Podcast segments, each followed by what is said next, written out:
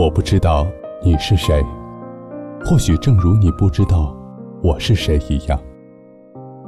但是我们每天都一样，会在黑夜里翻来覆去，期待、孤独、害怕、绝望，然后失去。那些故事里分明刻着我的影子，却从未提起我的名字。我想要给他一个拥抱，可那是一张我不熟悉的脸庞。嗨，欣然，你是认识我的，你明白，我了解，只是我们都没有说出来。这里是 FM 八七二零二午夜电台。晚安，陌生人。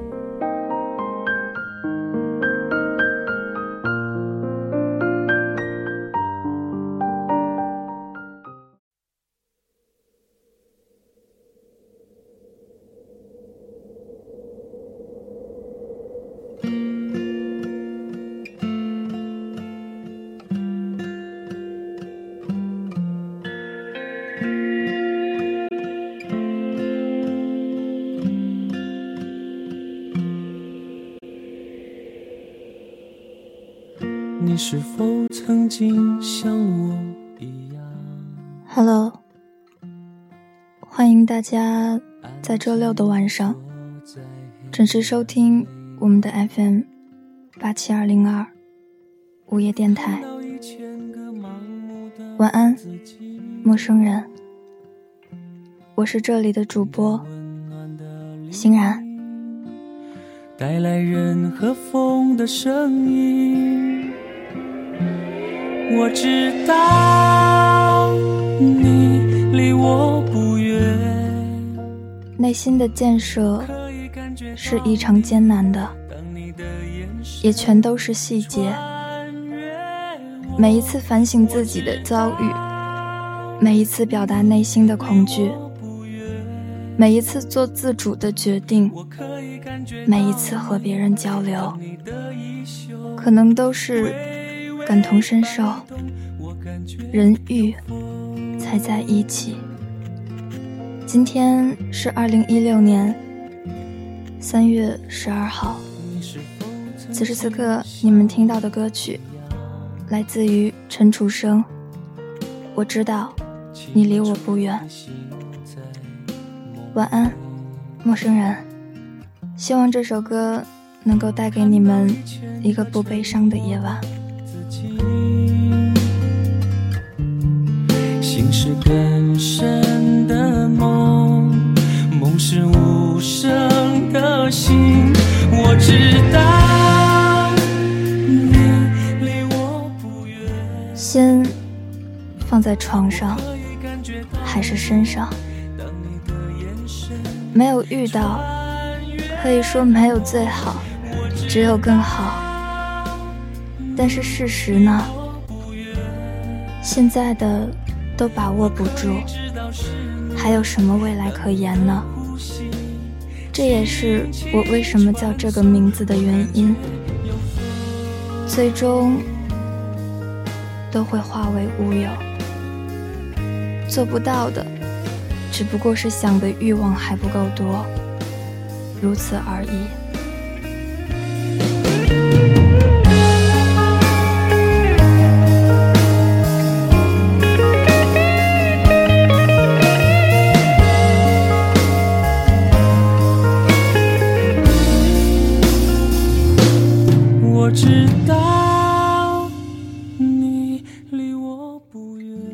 细节都不是那么重要吧？我主要想说，如果理解过后就不重要了；如果没有理解就重要。人不一定是要互相理解，但没有理解的关系，在我看来是非常糟糕的。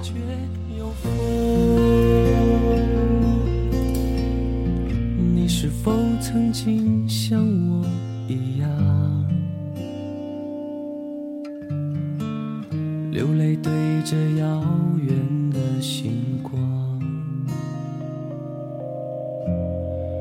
看到星星上一千个自己在泪光里笑着笑着流泪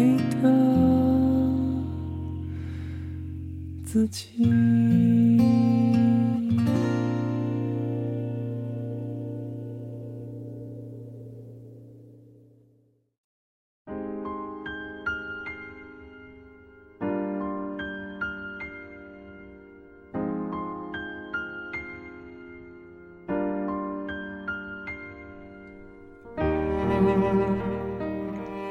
Hello，欢迎大家在周六的晚上准时收听我们的 FM 八七二零二午夜电台。晚安，陌生人。我是这里的主播欣然。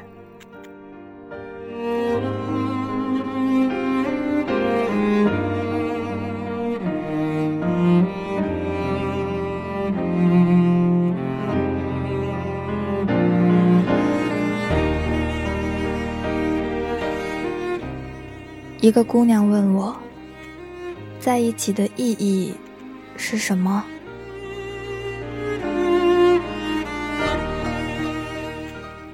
她有一个知趣爱好、投缘，在她眼中有八分的男友。她也在这份感情中付出了不少。问题是什么？也许。都是很简单的生活细节，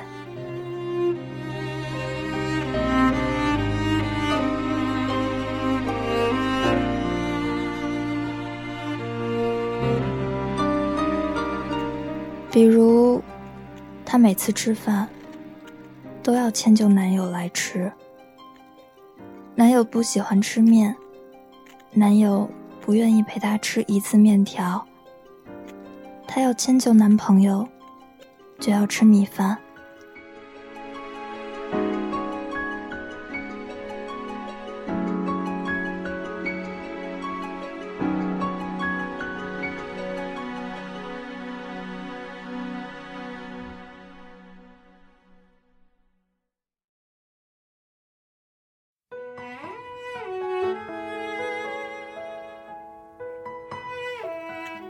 比如，男人喜欢用忙。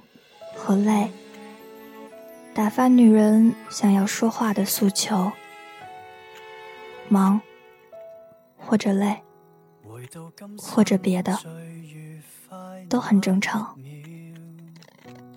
但若总是在说没有的话，没有倾诉，没有慰藉的状态中，是体会不到爱，会失去意义。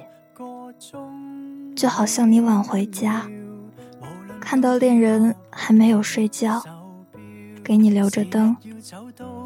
如果你知道这些，回家的意义和心情就不太一样。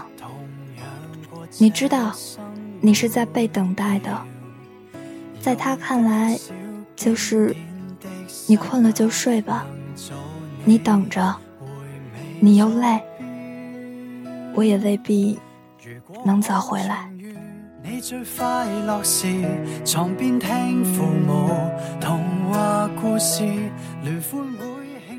留灯的细节我懂，困了就睡，逻辑也是对的，但少了点，这份情他没有领到，因为他对这份牵挂没有体会。他叮嘱你睡，也许有对你的关怀。倘若有一半句表示接受着你这份心，那么也许就是另一番风景了。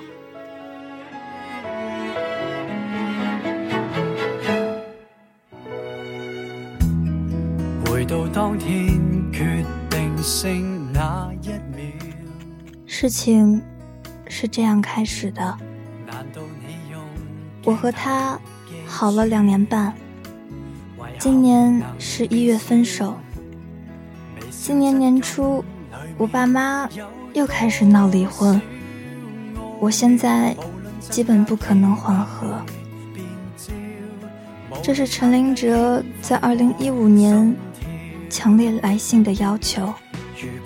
此处省略他啰嗦的十万八千字。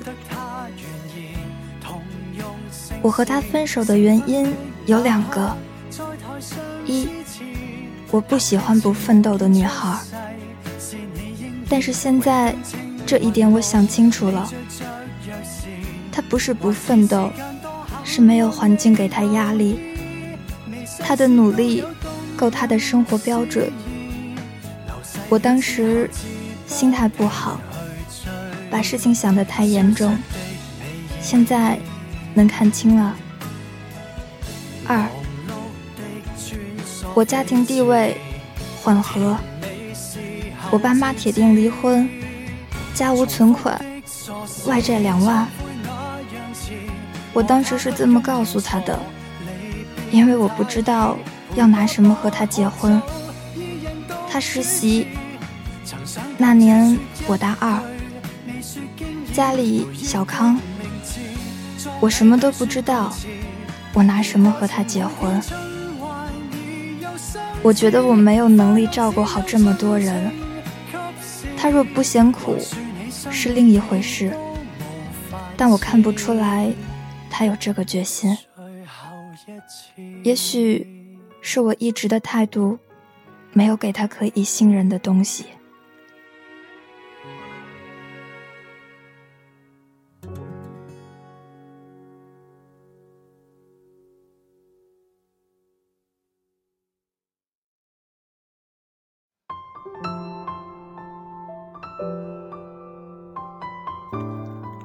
好了，我写到这里的时候，快被自己恶心死了。我们不要联系了，再见。感觉很诚恳是好事，不需要发信的下面还附录着陈林哲的短信聊天记录。本以为可以就这样随我什么都没有说。今年的年初，他在巴塞罗那又给我发来一封。我怕太负责任的人。陈小姐，今天是我们分手的一年零四个月，是我们认识的第八年。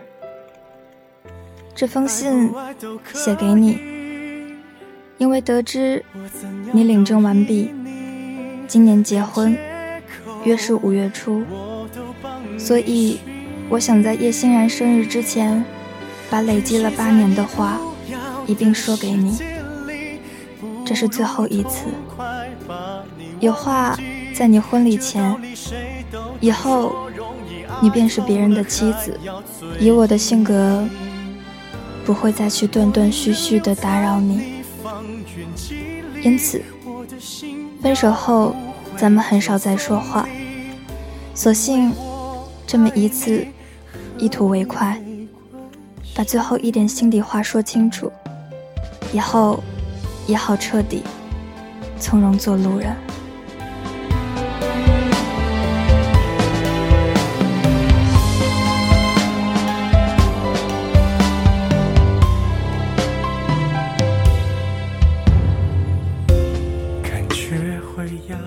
先要说一点，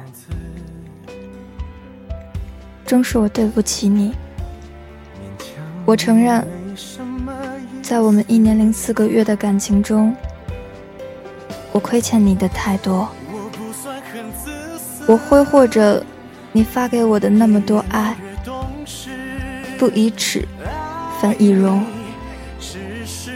我和你最好的朋友上过床，最后的分手。是因为我，我们分隔两地，因为你去了加拿大，我没有信心继续走下去，才主动提出的。这些都是真的。从始至终，你没有一句责怪，但我能想象出你的难过。不过我当时想，既然我们没有办法结婚，当时你似乎还对这一年零四个月的感情没有办法释怀，那我不如让你恨我，你恨我，你才能过得更好。于是我亲口告诉你。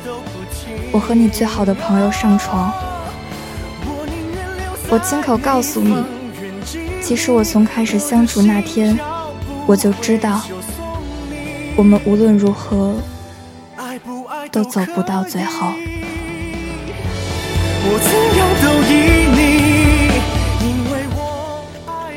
这便是我最残忍，也是最有效的手法。我成功了。你彻彻底底的从我的生活里消失了，带着偷心彻骨的恨，但我过得并不快乐。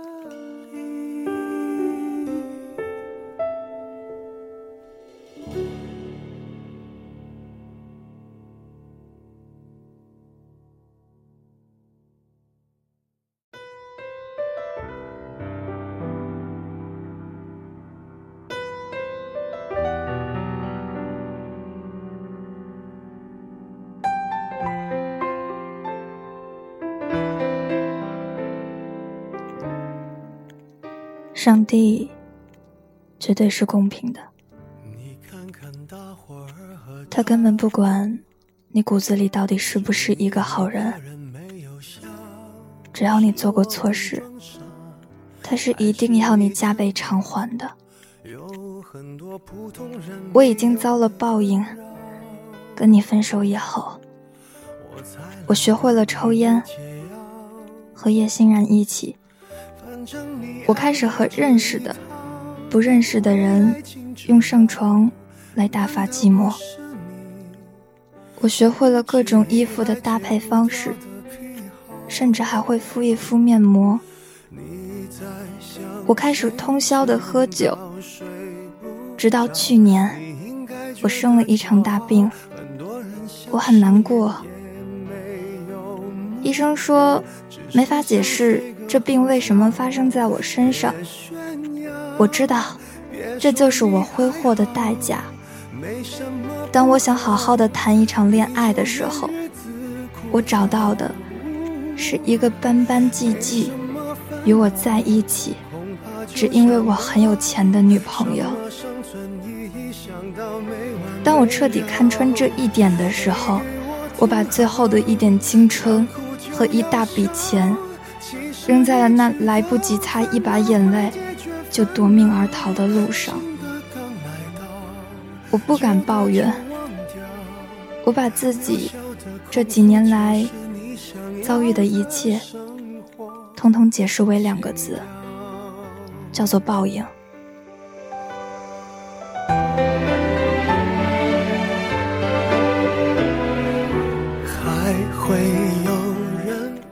我希望你可以过得很好，也希望你可以幸福一辈子。真的，在没有其他爱情作为比较之前，我并不知道你是对我最好的那个人。我一直认为，恋爱就应该是这样的，每个男人对女人好，都是天经地义、理所应当的。我觉得，但凡你爱一个人，你就应该这么做。我永远记得，我还是穷学生的时候，因为我说我想要吃个炸酱面，你就惊喜地出现在我面前。等我生日，亲手做了我最喜欢吃的。每个寒假，你大老远带着礼物来看我，买的饭盒。每一次的记忆，直到现在，我不太敢吃。我记得我逛街的时候，逛到脚疼，你还一直拉着我去看包、看鞋、看衣服。这些我回想起来，我幸福过，那幸福是你给的，我要感谢你，谢谢你，当时对我那么好，并不是为了让我感谢你。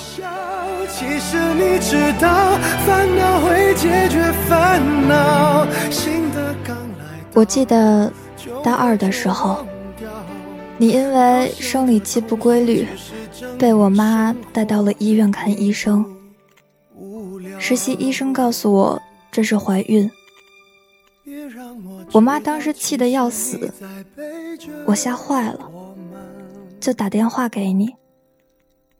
你说别着急，我不告诉我爸妈，我也不想堕胎，就想去你家做儿媳妇儿。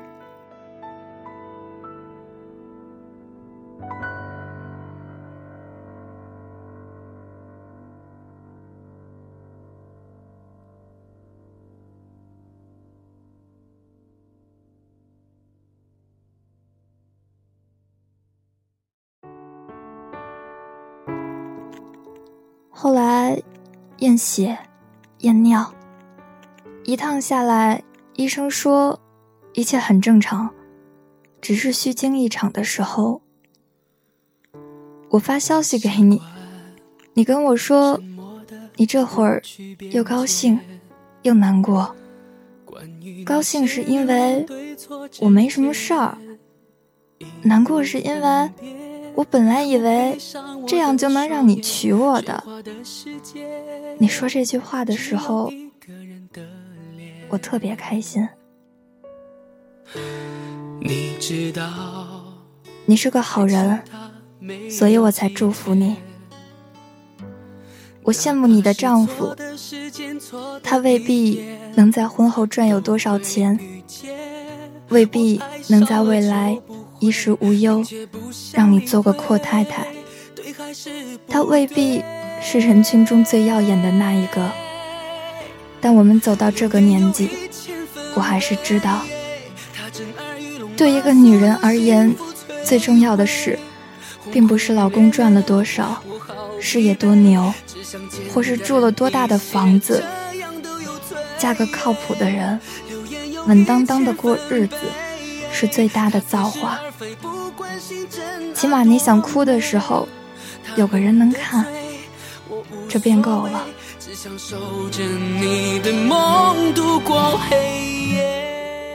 你被男人骗的时候，我诸事不顺的时候，你听不到真心话的时候，我总会想：如果我们相反过来呢？如果我们还在一起呢？如果你还是我的女朋友呢？如果你在我身边呢？我绝对不会这样，我确定，你会用你的方式让我对你宠爱起来，你会用你特别笨的方式来对我好。可是二零一四年的时候，我用这样傻逼一样的方式告诉你，二零零五。到二零一五，我读懂了这十年间的你。我说了有什么用呢？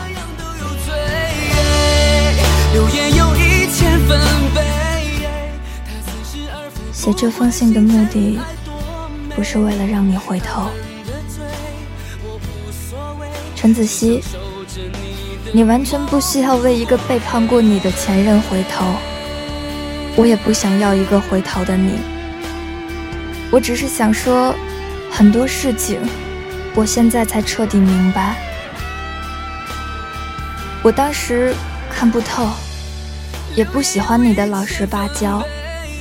后来我知道，这种感觉叫做踏实。我当时烦透了，我在家里面说一不二，我总觉得男人应该霸气点后来我知道，你这叫对我好。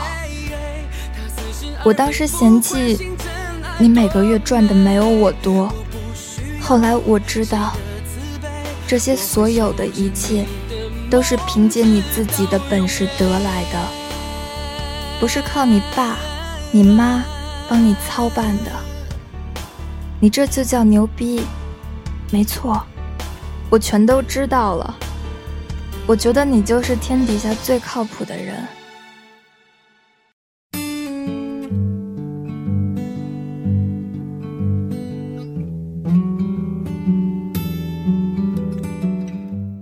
我知道你是天底下对我最好的人。我知道了，我理解你了。可是，太他妈晚了。如果我还跟你在一个城市，这会儿我也许会把你给约出来，在一个傍晚，在一个喧闹的酒桌，在无数筹杯交错、推杯换盏、流行了几滴眼泪后。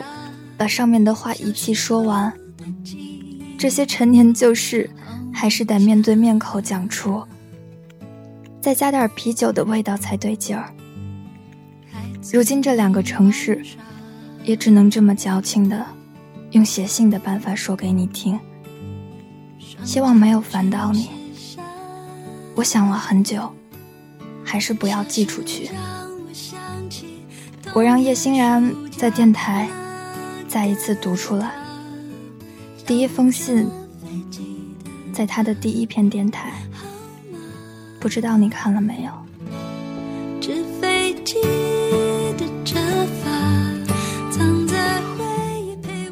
我想起来，两年之前，光棍节，我们看《失恋三十三天》，宣传片里截图了各种各样人失恋对前任说的话。有个姑娘是这么说的：“希望以后的每一年，都能有一个真正爱你、懂你的女生陪你一起。”那姑娘最后哽咽的说不下去，当时我的眼泪就掉了下来。是的，我让你失恋了不假，但我也尝到了失恋的滋味，不是吗？在我如今颠沛流离的赚着大把钱，但找不到一个真心爱人的时候，但我也在无数个陌生城市找不到归宿的时候，你已经在小城里美美的和一个爱你的丈夫喜结连理。这不算多大的幸福，但你一定是在用真心来经营的。这。就是给专情的人最好的报答。我想我不必祝福你，以后有个爱你的爷们儿陪你在一起，如何如何？我知道，陈子希一定会的快乐是。好了，我现在突然想，我可能真的爱过你，不然为什么每次难受都能想到你？不多说了，再说就矫情了。新婚快乐！如果你愿意，我永远是你的好哥们儿。要幸福，晚安。属于我。